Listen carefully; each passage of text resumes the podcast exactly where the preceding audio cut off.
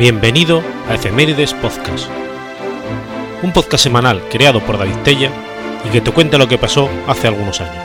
Episodio 145, semana del 1 al 7 de octubre.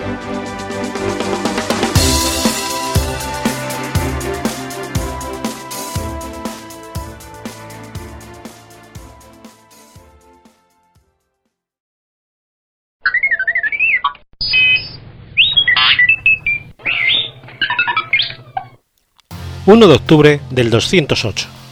Nace Alejandro Severo.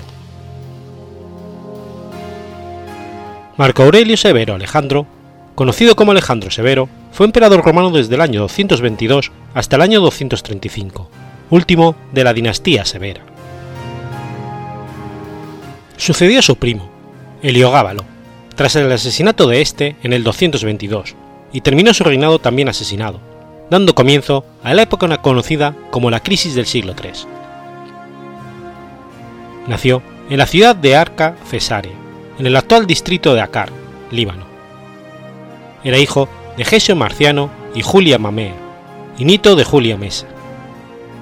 Su nombre era inicialmente el de Alejandro Basiano. Apercibida su abuelo y su madre de que el emperador Heliogábalo perdía el apoyo popular y militar debido a sus excesos y extravagancias, prepararon con gran esmero al joven Alejandro para que fuera el sucesor al, trono, para lo que fue instruido en todas las artes, en el derecho y en instrucción militar.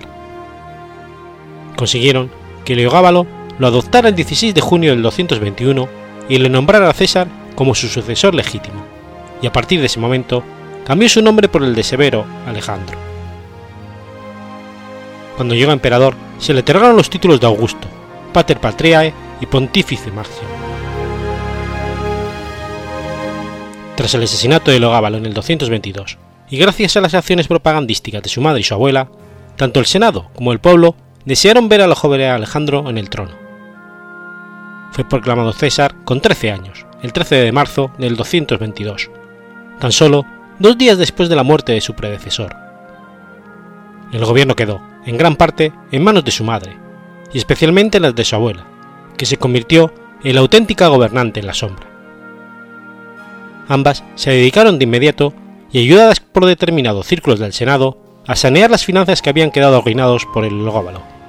Establecieron un sistema de pagas para el aparato de funcionarios del imperio, y además se empezó a reformar el sistema jurídico.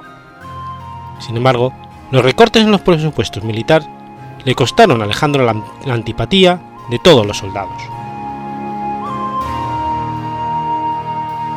Historiadores como Dion Casio, que ocupaba el cargo de cónsul, describen el carácter de Alejandro Severo como tranquilo y pacífico. Anuló las restricciones religiosas, devolvió los templos del dios Sol a su función inicial y devolvió la piedra de mesa a Siria.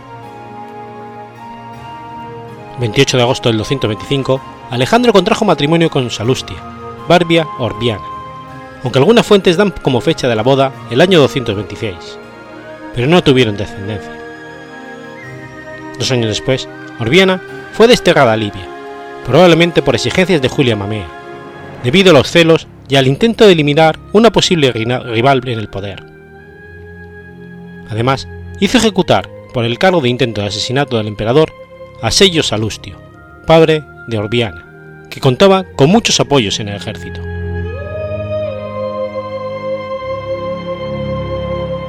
Durante el mandato de Alejandro, los sasánidas empezaron a establecer su nuevo imperio sustituyendo a los partos en la frontera este del imperio romano. Su tendencia expansiva amenazaron también al imperio romano, y a partir del 230 atacaron las provincias de Mesopotamia pasando el Éufrates. Alejandro reunió un ejército para empezar su campaña militar en el 231, pero las pérdidas fueron enormes por ambas partes. Por tanto, Ardashir, rey de los sasánidas, decidió retirarse de las provincias recién conquistadas. Alejandro consideró este acontecimiento como una victoria y lo celebró con una marcha triunfal el 25 de septiembre del 233. Un año más tarde, los germanos amenazaron las fronteras del norte del imperio. Alejandro se aproximó con sus tropas y para ganar tiempo envió regalos a los enemigos, hecho visto como una ofensa por sus propios soldados que habían sufrido los recortes de los gastos militares. En un campamento cerca de Moguntiacum se produjo un motín entre los soldados y asesinaron a Alejandro Severo y a su madre, y proclamaron a Maximino el Tracio como emperador. Cuando fue asesinado, Alejandro tenía 26 años. El reinado de Alejandro Severo representa el último intento de gobierno civil del Imperio Romano. A partir de su muerte se impondrá la dominación militar y también dio comienzo un largo periodo de anarquía, la crisis del siglo III. En los siguientes 50 años reinaron 26 emperadores. Muchos otros aspiraron al trono, y solamente uno de ellos no murió de forma violenta. Alejandro Severo fue el primer emperador que respetó a los cristianos. Según algunas fuentes, incluso barajó la posibilidad de construir templos para ellos y considerar a Cristo como uno más entre los dioses romanos.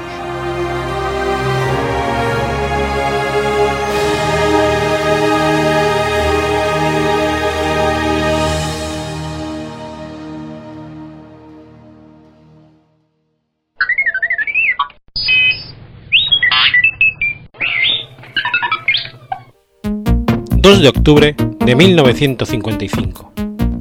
Se desactiva el ordenador ENIAC. ENIAC, acrónimo de computador e integrador numérico electrónico, fue una de las primeras computadoras de propósito general. Era Turing completa, digital y susceptible de ser reprogramada para resolver una extensa clase de problemas numéricos. Fue inicialmente diseñada para contar y calcular tablas de tiro de artillería destinadas al Laboratorio de Investigación Balística del Ejército de los Estados Unidos. Se la ha considerado a menudo la primera computadora de propósito general, aunque este título pertenece en realidad a la computadora alemana Z1. Además, está relacionada con el Colossus, que se usó para descifrar código alemán durante la Segunda Guerra Mundial y fue destruido tras su uso para evitar dejar pruebas, siendo recientemente restaurada para un museo británico. Era totalmente digital, es decir, que ejecutaba sus procesos y operaciones mediante instrucciones en lenguaje máquina, a diferencia de otras máquinas computadoras contemporáneas de procesos analógicos. Se presentó al público el 15 de febrero de 1946.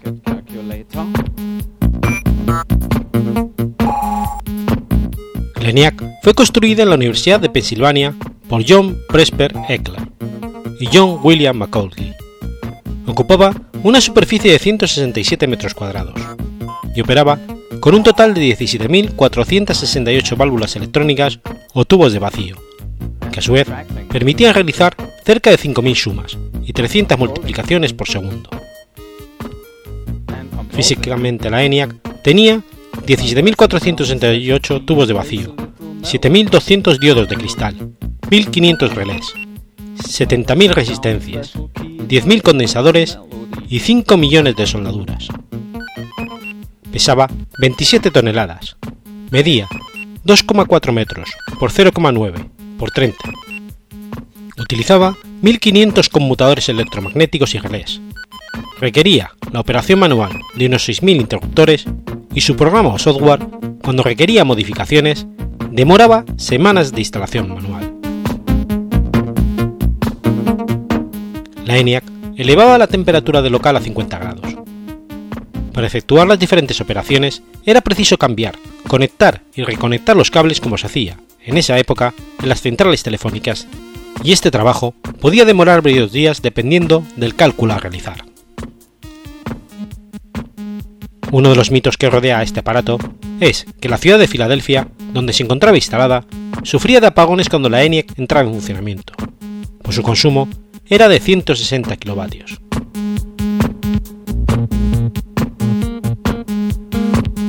ENIAC utilizaba válvulas termoiónicas de base octal, comunes en su época. Los acumuladores decimales se hacían con válvulas 6SN7, mientras que las válvulas 6L7, 6SJ7, 6SA7 y 6AC7 se usaban para funciones lógicas. Numerosas válvulas 6L6 y 6V6 se usaban como guiadoras de impulsos entre los cables que conectaban cada rack de ENIAC. Algunos expertos electrónicos predijeron que las válvulas se estropearían con tanta frecuencia que la máquina nunca llegaría a ser útil. Esta predicción llegó a ser parcialmente correcta. Varias válvulas se fundían casi todos los días, dejando a ENIAC inoperante. Las válvulas de fabricación especial para durar largas temporadas sin deteriorarse no estuvieron disponibles hasta 1948. La mayoría de estos, falsos, de estos fallos ocurrían durante los encendidos o apagados de ENIAC, cuando los filamentos de las válvulas y sus cátodos estaban bajo estrés térmico. Con la simple y costosa acción de nunca apagar ENIAC, los ingenieros redujeron los fallos de las válvulas a la aceptable cifra de una válvula cada dos días. De acuerdo con una entrevista en 1989 a Eckert, el fallo continuo de las válvulas era un mito. Nos fallaba una válvula aproximadamente cada dos días, y conseguiríamos averiguar el problema en menos de 15 minutos. En 1954, el ENIAC operó sin fallos durante 116 horas.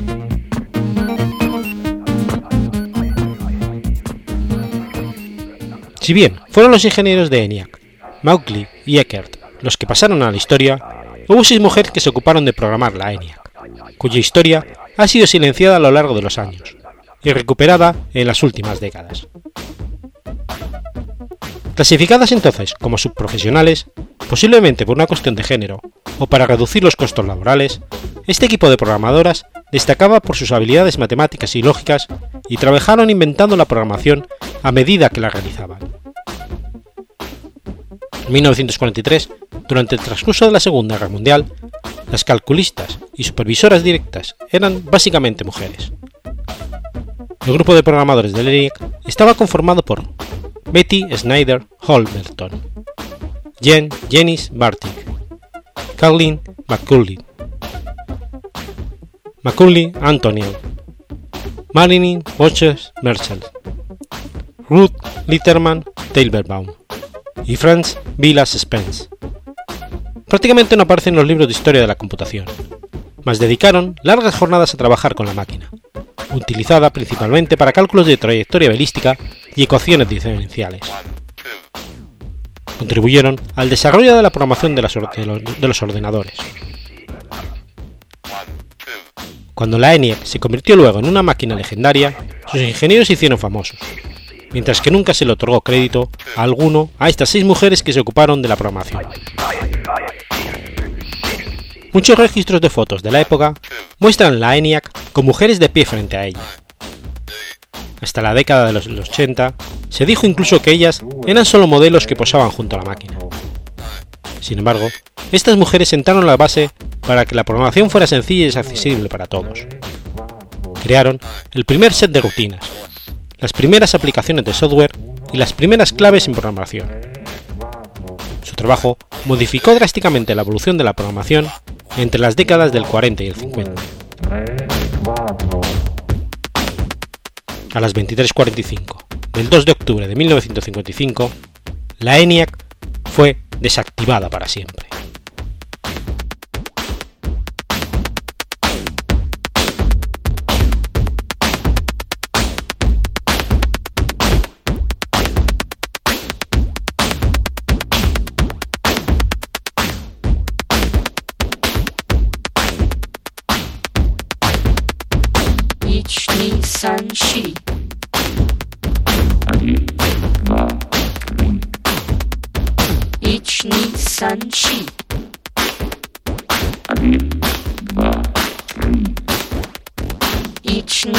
Банши.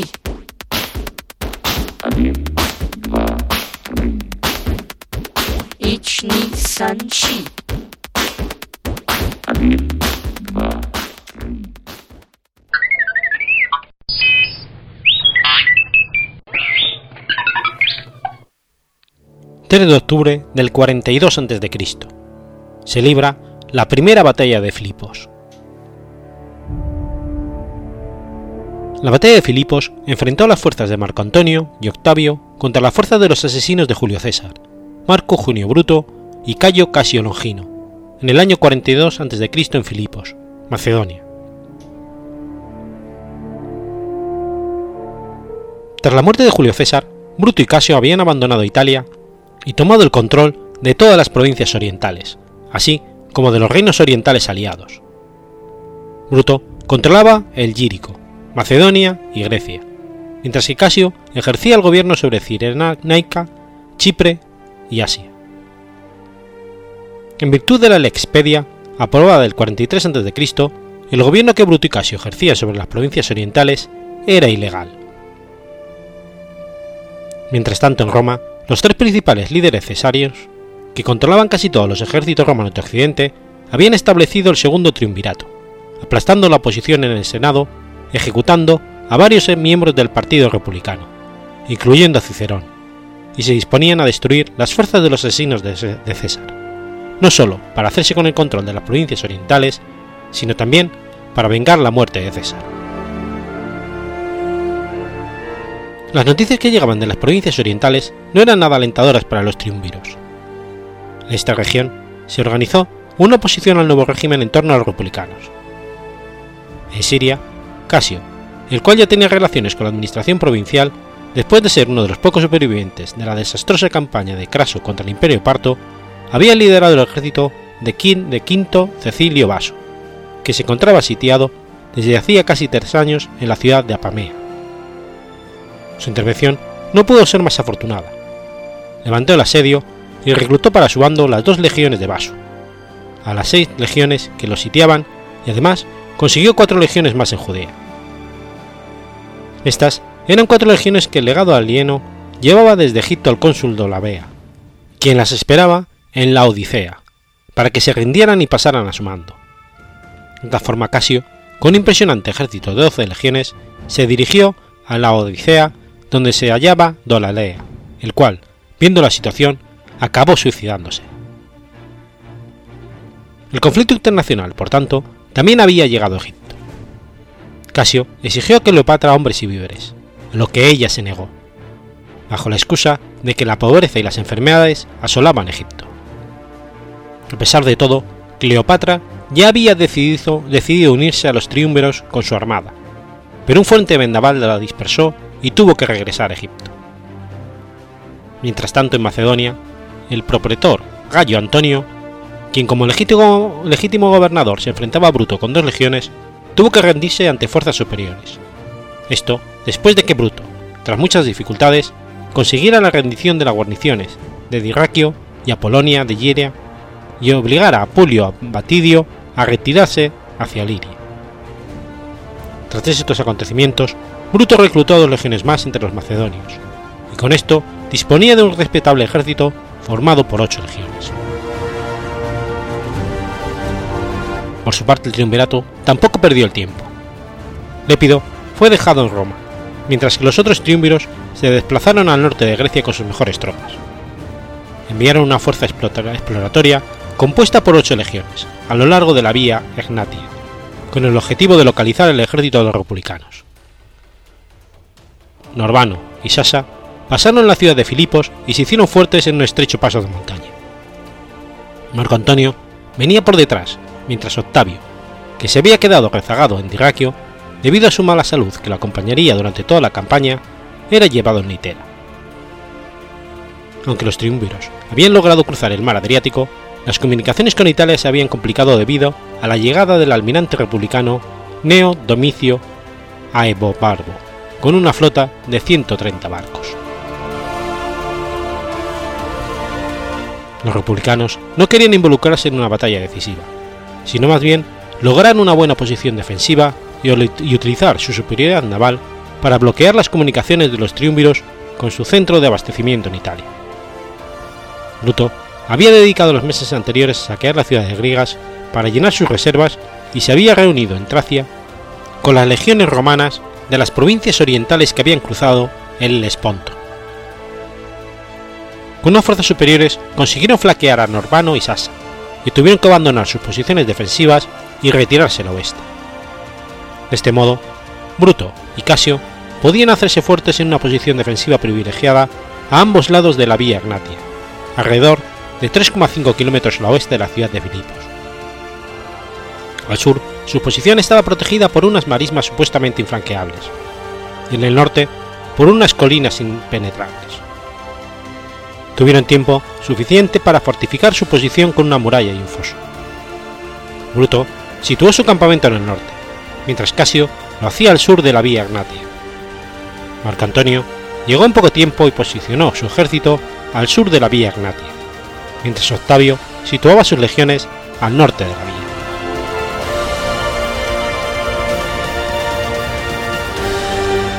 En este momento, en las conquistas romanas se había creado una división total de la moribunda República Romana.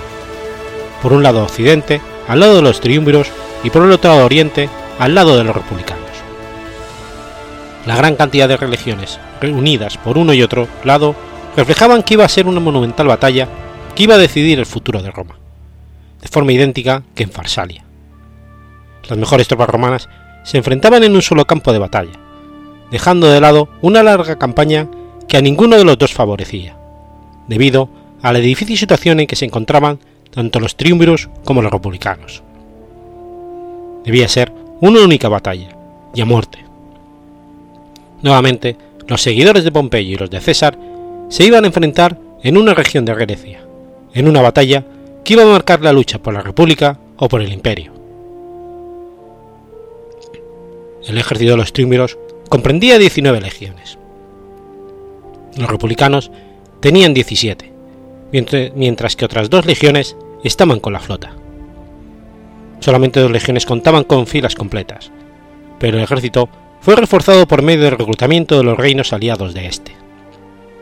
Este ejército incluía las viejas legiones cesarianas presentes en el este, de modo que la mayoría de estos legionarios eran antiguos veteranos cesarianos. aunque las fuentes antiguas no informan del número total de hombres de ambos ejércitos, parece que tenían una fuerza similar. Marco Antonio plantó batalla varias veces, pero los republicanos no cayeron en el engaño y no abandonaron su posición defensiva. De modo que Marco Antonio trató de flanquear en secreto la posición de los republicanos a través de las marismas del sur. Con gran esfuerzo, consiguió abrir un paso a través de las marismas, lanzándose sobre ellos. Esta maniobra fue finalmente advertida por Casio, que intentó un contraataque desplazando todo su ejército al sur, hacia las marismas, y fabricando un dique transversal, intentando cortar el ala derecha de Marco Antonio. Esto provocó la batalla general del 3 de octubre del 42 a.C. Marco Antonio ordenó una carga contra Casio, teniendo como objetivo las fortificaciones entre el campamento de Casio y las marismas. Al mismo tiempo, los soldados de Bruto, provocados por el ejército de los triunviros, acometieron contra el ejército de Octavio sin esperar la orden de ataque. Este salto sorpresa tuvo un gran éxito completo. Las tropas de Octavio huyeron y fueron perseguidas hasta su campamento, que fue capturado por los hombres de Bruto, dirigido por Marco Valerio Mesala Corvino. Tres estandartes de las legiones de Octavio fueron capturados, un claro indicio de la desbandada. Octavio no se encontraba en su tienda. Su litera fue agujereada y cortada en pedazos. La mayoría de los historias antiguos señalan que había sido advertido por un sueño de que tuviera cuidado ese día, como él mismo escribió en sus memorias. Sin embargo, en el otro lado de la vía Ignatia, Marco Antonio saltó las fortificaciones de Casio, demoliendo la empalizada y llenando el foso. Capturó fácilmente el campamento de Casio, que fue defendido solo por unos pocos hombres. Al parecer, parte del ejército de Casio había avanzado hacia el sur. Cuando trataron de regresar, fueron repelidos fácilmente por Marco Antonio. Aparentemente, el resultado de la, batalla fue un empate. Casio había perdido 9.000 hombres, mientras que Octavio tenía cerca de 18.000 bajas. Sin embargo, el campo de batalla era muy grande, y las nubes de polvo hacían imposible hacer una valoración clara del resultado de la batalla. Así que ambas partes ignoraban el destino que habían tenido los otros. Casio subió a lo alto de una colina, pero no pudo ver bien qué sucedía al lado de Bruto. Creyendo que habría sufrido una derrota aplastante, ordenó a su liberto, Píndaro, que lo matara.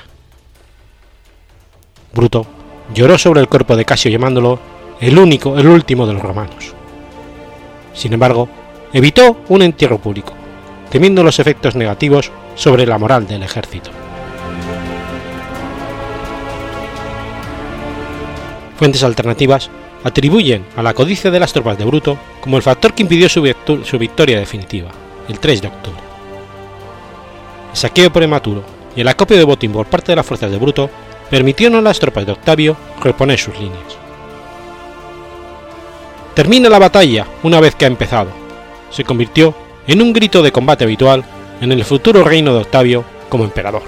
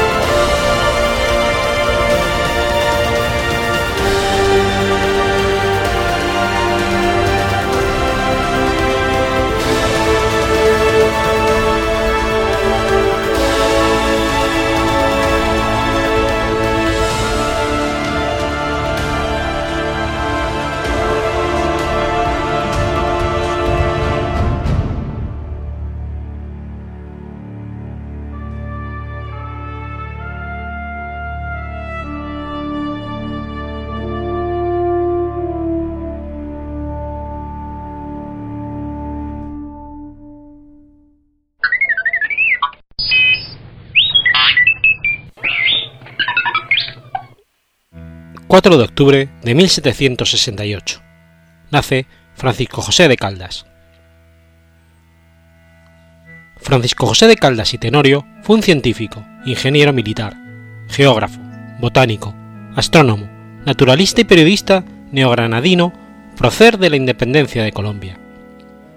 Por su erudición y vastos conocimientos sobre tantas disciplinas, fue conocido entre sus contemporáneos como el sabio epíteto con el cual pasó a la historia de Colombia. Caldas pertenecía a la clase privilegiada de criollos ilustrados que no, venían, que no veían con buenos ojos la presencia del virrey Amari Borbón, representante de la corona española, debilitada por la invasión de los ejércitos napoleónicos a la península ibérica.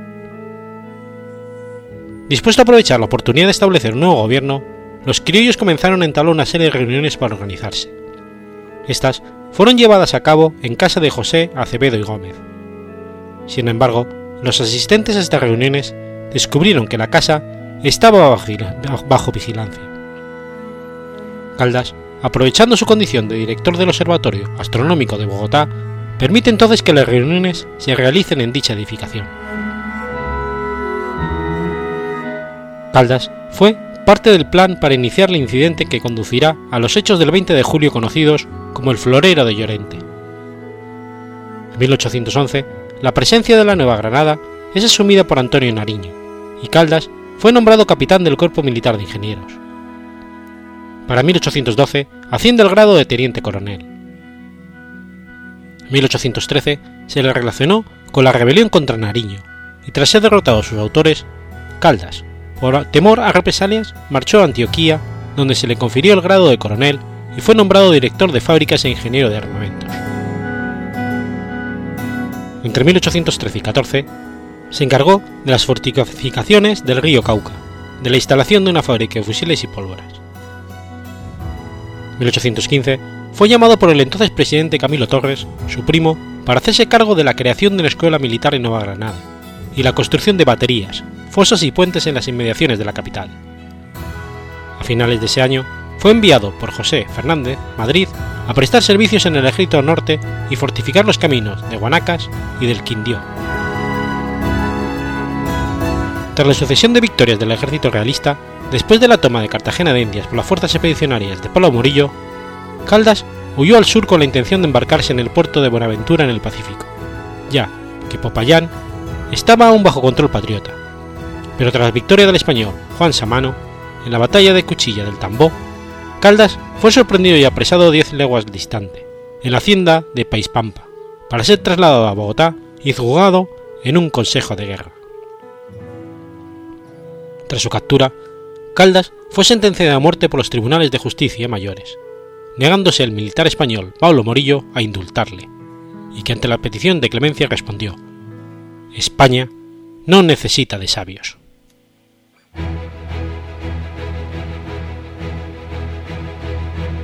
Cuando bajaba las escalinatas de la Universidad del Rosario, en camino hacia el patíbulo, dibujó en la pared la, letra griega Phi, enigma que tradicionalmente se ha interpretado como O larga y negra partida. Fue fusilado por la espalda el 29 de octubre de 1816 en la plazuela de San Francisco de Bogotá, junto a Francisco Antonio de Ulloa.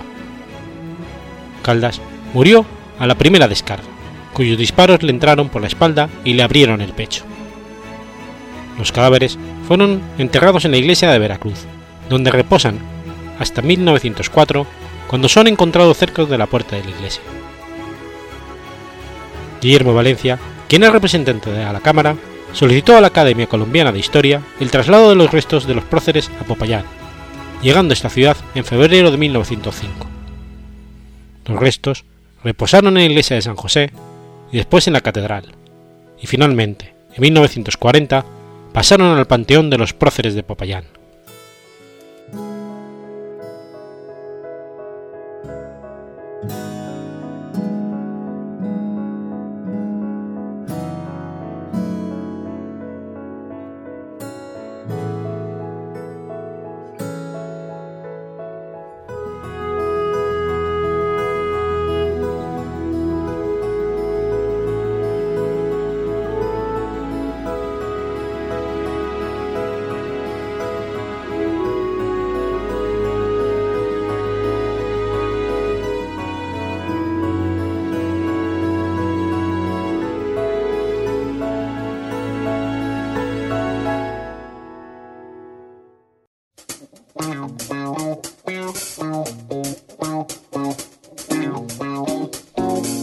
¿Conoces la Asociación de Escuchas de Podcasting?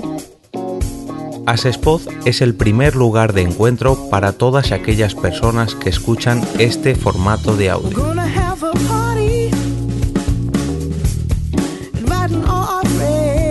Compartimos, comentamos y escuchamos una gran cantidad de podcasts, pero seguro que no los conocemos todos. Nos falta este que estás escuchando ahora mismo.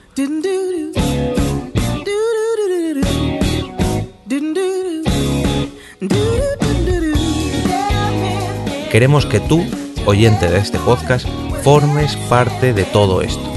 Asociate gratis en nuestra web, asespod.org. Búscanos en las redes sociales, Twitter, Facebook y Google ⁇ Recuerda, asespod.org.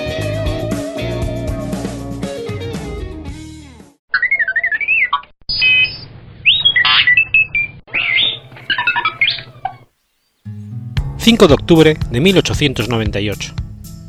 ...nace José Camón Aznar.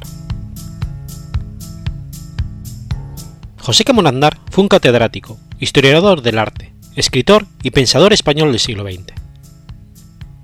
Licenciado en Derecho por la Universidad de Zaragoza, aunque nunca ejerció, tras terminar los estudios de leyes que realizó por imperativo paterno, comenzaría su licenciatura de Filosofía y Letras. Se doctoró en Filosofía y Letras y con solo 26 años ganó la cátedra de Teoría de la Literatura y de las Artes en la Universidad de Salamanca en 1924. Durante esos años en Salamanca se vio muy vinculado al Partido Radical y a la persona de Miguel de Unamuno, causa por la que tras el final de la Guerra Civil perderá la cátedra. Desde 1939 impartió lecciones de Historia del Arte en la Universidad de Zaragoza.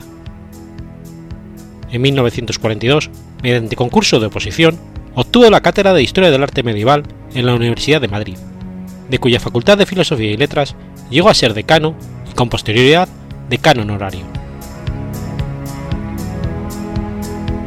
Fue miembro de número de las Reales Academias de Bellas Artes de San Fernando, de la Historia y de Ciencias Moracias Políticas, miembro de honor de la Real Academia de Bellas Artes de Zaragoza y correspondiente de las Bellas Artes de Lisboa, San Carlos de Valencia, San Jorge de Barcelona, también de numerosas en Hispanoamérica. Director de la Fundación del Museo Lázaro Galdiano, consejero del Consejo Superior de Investigaciones Científicas, presidente de la Asociación Nacional de Críticos de Arte, miembro del Patronato del Museo del Prado, del Museo Arqueológico Nacional, del de Arte Contemporáneo de Madrid y del, del Alcázar de Segovia. Fue miembro del comité que debía dirigir los estudios del príncipe Juan Carlos de Borbón, hijo predilecto y meritísimo de la ciudad de Zaragoza. Dirigió la Revista de Ideas Estéticas del Consejo Superior de Investigaciones Científicas y fundador de la publicación Goya, del Museo Lázaro Galdiano. Su producción literaria fue muy copiosa.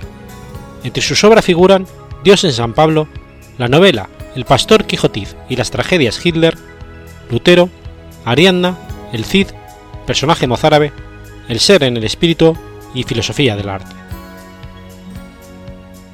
En cuanto a sus publicaciones de arte y estética encontramos El arte desde su esencia, El escultor Juan de Ancheta, La arquitectura plateresca, Domenico Greco, Picasso y el cubismo, La arquitectura y la orfebrería en el siglo XVI, Pintura medieval en España, Velázquez, la pintura española en el siglo XVI, Miguel Ángel, la pintura española en el siglo XVII, Juan de Echevarría, Berruguete y Goya.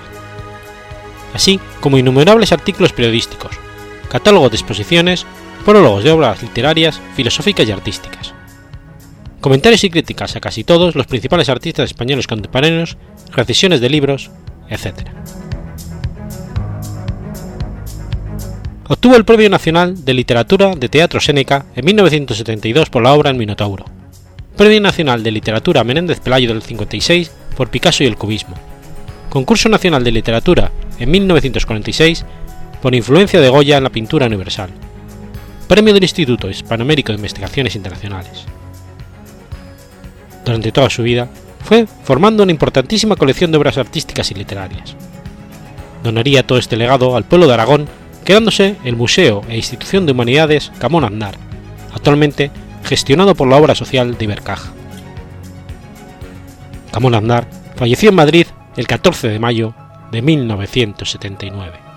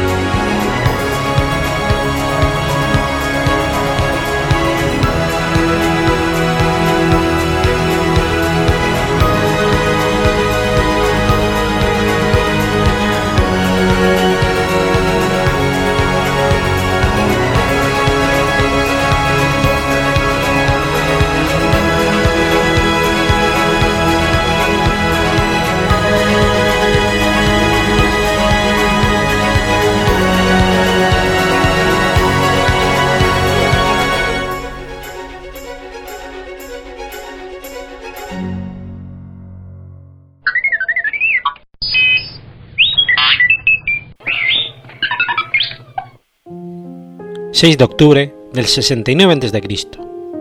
Sucede la batalla de Tigranocerta. La batalla de Tigranocerta fue un enfrentamiento militar librado entre las fuerzas de la República Romana, dirigidas por el procónsul Lucio Licinio Lúculo, y el ejército del Reino de Armenia, encabezado por su monarca Tigranes el Grande. Las campañas de Tigranes llevaron a la creación de un imperio armenio que se extendía por casi todo el cercano oriente. Con su suegro y aliado, Mitridates VI de Ponto, asegurando el flanco occidental del imperio, Tigranes pudo conquistar tierras en Partia, Mesopotamia y todo el Levante. Al norte de la actual Siria comenzó a construir una ciudad llamada Tigranocerta, en honor a sí mismo, e importó multitud de árabes, griegos y judíos para poblarla. Pronto se convirtió en la sede de su corte y floreció como un gran centro de cultura helenística con teatros, parques y terrenos de caza. Sin embargo, la hegemonía armenia comenzó a acabar con las victorias romanas sobre su suegro. La fricción se prolongó por décadas hasta que durante la Tercera Guerra Mitridática, Mitrídates tuvo que buscar refugio en Tigranes. El general romano, a cargo de la campaña, Lúculo, envió a su embajador, Apio Claudio Antoquía, exigiendo que entregara a su suegro o le declararía la guerra. El rey armenio rechazó las demandas de Claudio y empezó a prepararse para la guerra. Lúculo se asombró al escuchar esto en el año 70 a.C. y comenzó a preparar su invasión de Armenia. Aunque no tenía ninguna autorización del Senado para tal acto, intentó justificarse al distinguir al rey Tigranes como el enemigo y no sus súbditos. En verano del 69 a.C., marchó con sus tropas a través de Capadocia, cruzó el Éufrates y entró en la provincia armenia de Sofén, donde estaba Tigranocerta. Tigranes, que residía en Tigranocerta en ese verano, no solo estaba asombrado por el rápido avance de Lúculo en Armenia, sino por el hecho de que se atrevía a invadir su reino en primer lugar. Incapaz de aceptar estos hechos por un tiempo, envió tardíamente a su general Mitrobarzanes con 2.000 a 3.000 jinetes para detener a los romanos. Pero este contingente fue destrozado por los 1.600 soldados de caballería de Lúculo, liderados por el legado Sextilio. Al enterarse la derrota de su general, el rey ordenó la defensa de su capital a Mancabeo y partió a reclutar un ejército en los montes Tauro. Sin embargo, los legados de Lúculo pudieron desbaratar dos destacamentos que acudieron en ayuda del rey incluso localizaron su propio campamento en las montañas. No obstante, Lúculo prefirió no perseguir a Tigranes y aprovechando que no tenía quien lo detuviera, avanzó sobre la capital armenia y le puso sitio. Tigranocerta aún estaba inconclusa cuando llegaron los romanos, pero igualmente estaba fuertemente fortificada, contando con unas paredes gruesas e imponentes de 25 metros de alto. Las máquinas de asedio romanos fueron repelidas gracias al uso de la nafta. De ahí que un erudito afirme que fue quizás el primer uso en guerra de química en el mundo. Sin embargo, la lealtad de la población era muy fuerte. Tigranes había sacado a muchos de sus hogares originales a la fuerza para llevarlos a su capital. Desde una colina, cuando aparecieron, Tigranes y su ejército pudieron ver cómo los habitantes daban vítores a las legiones romanas. Apiano afirma que Lúculo embarcó en Roma con solo una legión, que había reclutado por cuenta propia en Italia, y al entrar en Asia Menor se le sumaron otras cuatro, Dos de ellas habían servido con Cayo Flavio Fimbria en la primera guerra mitridática y las otras eran unidades que ya estaban sirviendo en la zona. Aunque se pudiera suponer que las dos últimas legiones eran aportadas por el gobernador provincial Marco Aurelio Cota, tanto Plutarco como Apiano dan a entender que estas legiones se unieron a Lúculo antes de que liberara a Cota de su asedio en Calcedonia. Así que probablemente eran reclutas gálatas o griegos, no ciudadanos romanos pues tras las vísperas asiáticas quedaban muy pocos en la región. Se sabe que el tetrarca de Yotaro, de Capadocia, luchó por su cuenta contra Mitríades y le aportó 30.000 porteadores a Lúpulo. Quizás pudo haber reclutado él esas legiones. Después de su rescate, Cota habría apartado probablemente un par de legiones más al ejército proconsular, sumando un total de 7 legiones a las órdenes de Lúculo aunque las de Cota estarían muy desgastadas hasta sufrir unas 4.000 bajas en el asedio. Así, al momento de levantar el sitio de Cicico, el procónsul tenía 30.000 infantes y de entre 1.600 y 2.500 jinetes. Quizás dos tercios de esta infantería fueran legionarios. También recuérdese que las tropas auxiliares, especialmente arqueros y honderos, eran de origen local. Era una norma de la época, que una región aliada debía elegir entre aportar hombres o suministros. Es posible que hubiera también arqueros pónticos porque el hijo de Mitriades, Macares, se había proclamado aliado de Roma antes de la invasión de Armenia. Posteriormente, Lúculo se desprendió de unas diez cohortes que mandó ocupar Ponto cuando Mitrades murió. Tigranes contaba con una clara superioridad numérica. De acuerdo a Piano, disponía de un ejército de 250.000 infantes, 50.000 jinetes.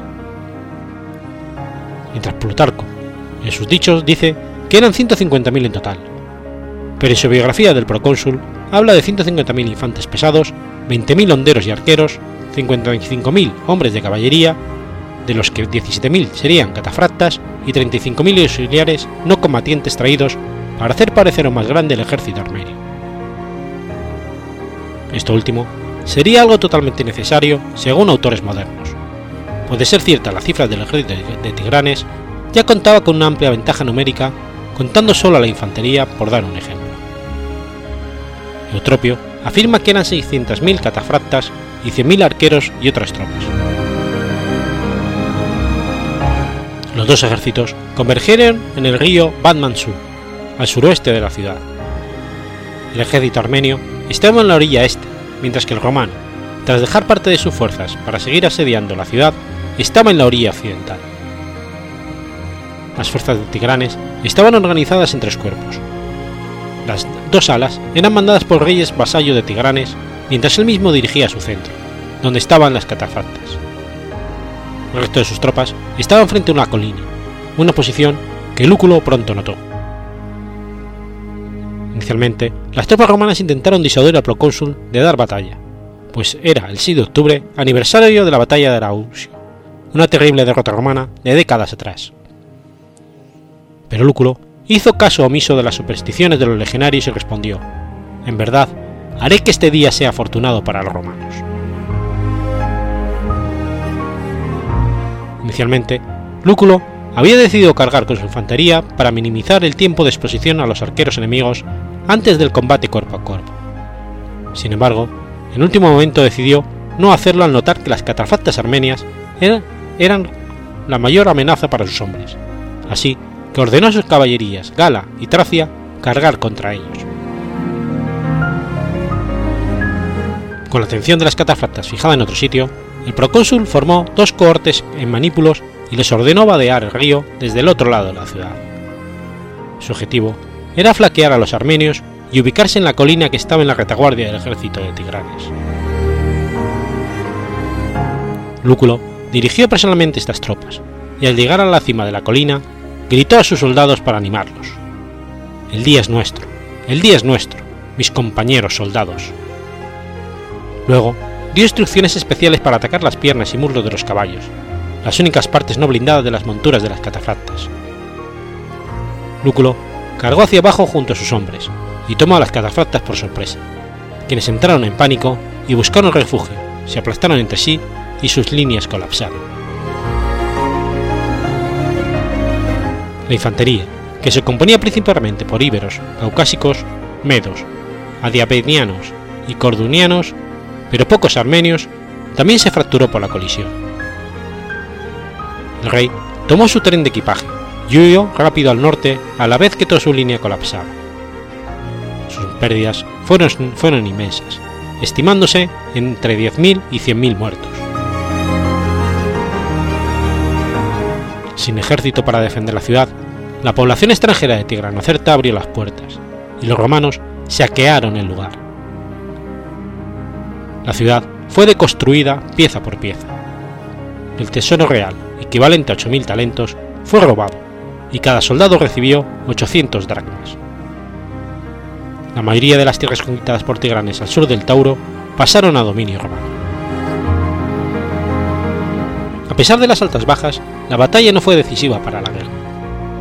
Tigranes y Mitridates lograron eludir a los romanos pero fueron nuevamente vencidos en Artasata.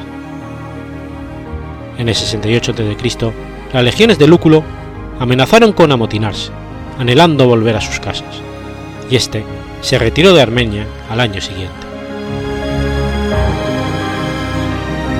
La batalla es destacada por muchos historiadores por cómo Lúculo superó la inferioridad numérica de su ejército. El filósofo italiano Nicolás Maquiavelo la cita en su libro del arte de la guerra para criticar la dependencia de Tigranes en su caballería frente a su infantería. Tras la derrota, el rey empezaría a organizar sus unidades y adoptaría forma de combate romana.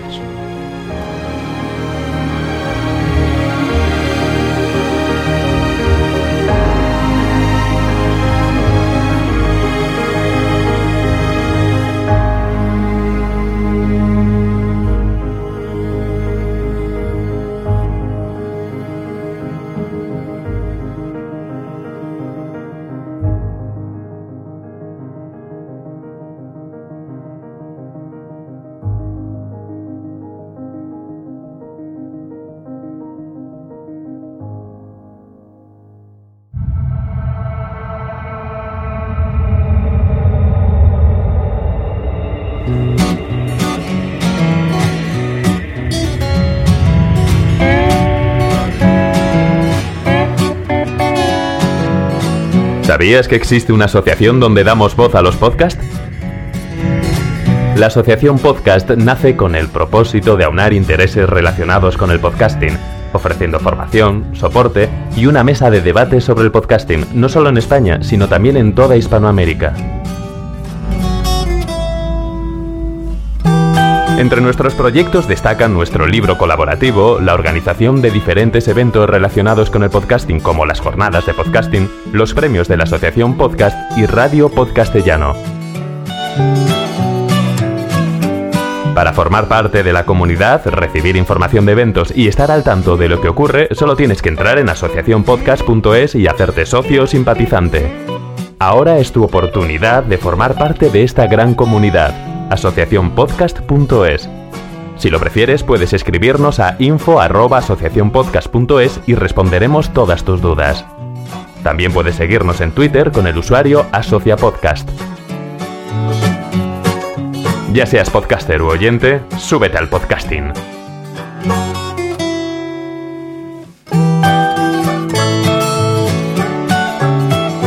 Gracias, de nada. Súbete al podcasting.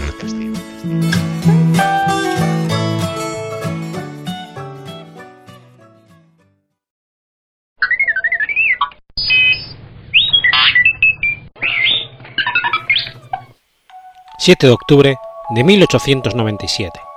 ...nace Julio Ruiz de Alba. Julio Ruiz de Alba, Miqueliz, fue un militar y aviador español considerado un pionero de la aviación que alcanzó gran popularidad, junto al comandante Ramón Franco, con el vuelo del Plus Ultra en 1926. En los años de la Segunda República fue cofundador de Falange Española y murió asesinado en la matanza de la cárcel modelo de Madrid, al mes de iniciada la Guerra Civil Española.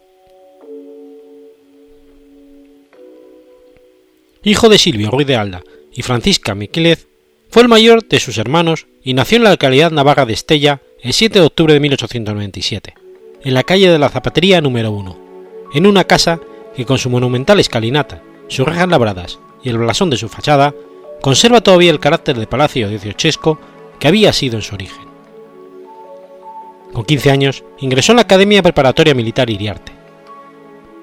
Tras superar el examen de ingreso en la Academia de Artillería de Segovia, ingresó el 1 de septiembre de 1913 con el número 1 de su promoción. Se licenció en la Academia de Artillería de Segovia con el rango de teniente. Inicialmente fue destinado al Regimiento de Montaña con base en Vitoria y poco después sería destinado al Regimiento Mixto con base en Tetuán con motivo de la Guerra de África. Destinado a Ceuta, fue llamado en marzo de 1923 a Cuatro Vientos para seguir el curso de observador aéreo. A partir de aquel momento, se uniría al naciente aviación española militar. En septiembre, ascendido a capitán, se traslada a Marruecos como observador en prácticas, terminando el año en la base de Malchica. El 27 de enero de 1923 obtiene el título de observador de aeroplano y pasa al aeródromo de Tetuán, de cuyos talleres se hace cargo en junio. Tuvo una destacada actuación sobre las campañas militares de Marruecos. 1925, fue el primer observador que se ofreció a Ramón Franco para acompañarle en su vuelo a Argentina, tras la baja en aviación del capitán Mariano Barberán. Poco tiempo después, realiza la gran hazaña de cruzar el Atlántico Sur en la Hidroavión Plus Ultra, con Ramón Franco, Durán y el mecánico Pablo Rada, en un trayecto de más de 10.000 kilómetros entre Palos de la Frontera y Buenos Aires. Por esta hazaña recibió la Medalla del Mérito Aéreo y fue nombrado gentilhombre de cámara con ejercicio del rey Alfonso XIII y miembro del Consejo Superior de Aviación. El viaje del Plus Ultra dio a Ruiz de Alda una gran fama entre la población. Se cree que obtuvo el, título de piloto por la Escuela Aérea de Getafe. En ese momento, cuando crea la Compañía Española de Trabajos Fotográficos Aéreos, pero este proyecto se ve interrumpido por el nuevo conflicto en el Protectorado de Marruecos. Fue ascendido a jefe de grupo y nombrado presidente de la sección española de la Federación Aeronáutica Internacional. Asiste, como ponente y vicepresidente, al Congreso Internacional de Aviadores Transatlánticos celebrado en Roma, donde recibe de, mano, de manos de Benito Mussolini la encomienda de San Gregorio de Magno. Intentó una nueva hazaña, cuando empezó a preparar la vuelta al mundo, otra vez junto a Ramón Franco, a, a bordo de un Dunier 16, pero fracasó en junio de 1928. Tras la proclamación de la Segunda República, se vio cada vez más atraído por los movimientos de extrema derecha y la ideología fascista. Junto a José Antonio Primo de Rivera y Rafael Sánchez Mazas, fundó el, pequeño movimiento español sindicalista, de escasa entidad. Posteriormente, en 1933, Ruiz de Alda fue uno de los fundadores del movimiento fascista Falange Española, junto a Primo de Rivera, Sánchez Mazas y Alfonso García Valdecasas. De hecho, fue uno de los tres oradores, junto a Primo de Rivera y Valdecasas, en el mitin fundacional de Falange el 29 de febrero de 1933 en el Teatro de la, de la Comedia. También estuvo muy relacionado con el teórico fascista Ramiro Ledesma, lo que llevaría a la unión entre Falange y las juntas de ofensiva nacional sindicalista, JONS. Tras esta unión, Ruiz de Alda formó parte del triunvirato que inicialmente lideró el partido. En las elecciones de 1936 fue candidato a Cortes Republicanas por la circunscripción de Santander, aunque no obtuvo acta de diputado. De hecho, Ruiz de Alda obtuvo en la provincia santanderina unos resultados electorales puramente simbólicos, que no llegarían a los 4.000 votos. Ruiz de Alda fue detenido en su despacho el 14 de marzo de 1936 en el marco de la operación policial que desmanteló la cúpula de Falange, y con posterioridad quedó recluido en la cárcel modelo de Madrid. El 22 de agosto del 36, la prisión fue invadida por milicianos anarquistas que se hicieron con el control de la misma y decidieron la ejecución de varios presos significativos. Ruiz de Alda formó parte del grupo de 28 a 30 personas que fueron seleccionadas por los milicianos y fusiladas en los patios de la cárcel, durante la conocida como Matanza de la Cárcel Modelo.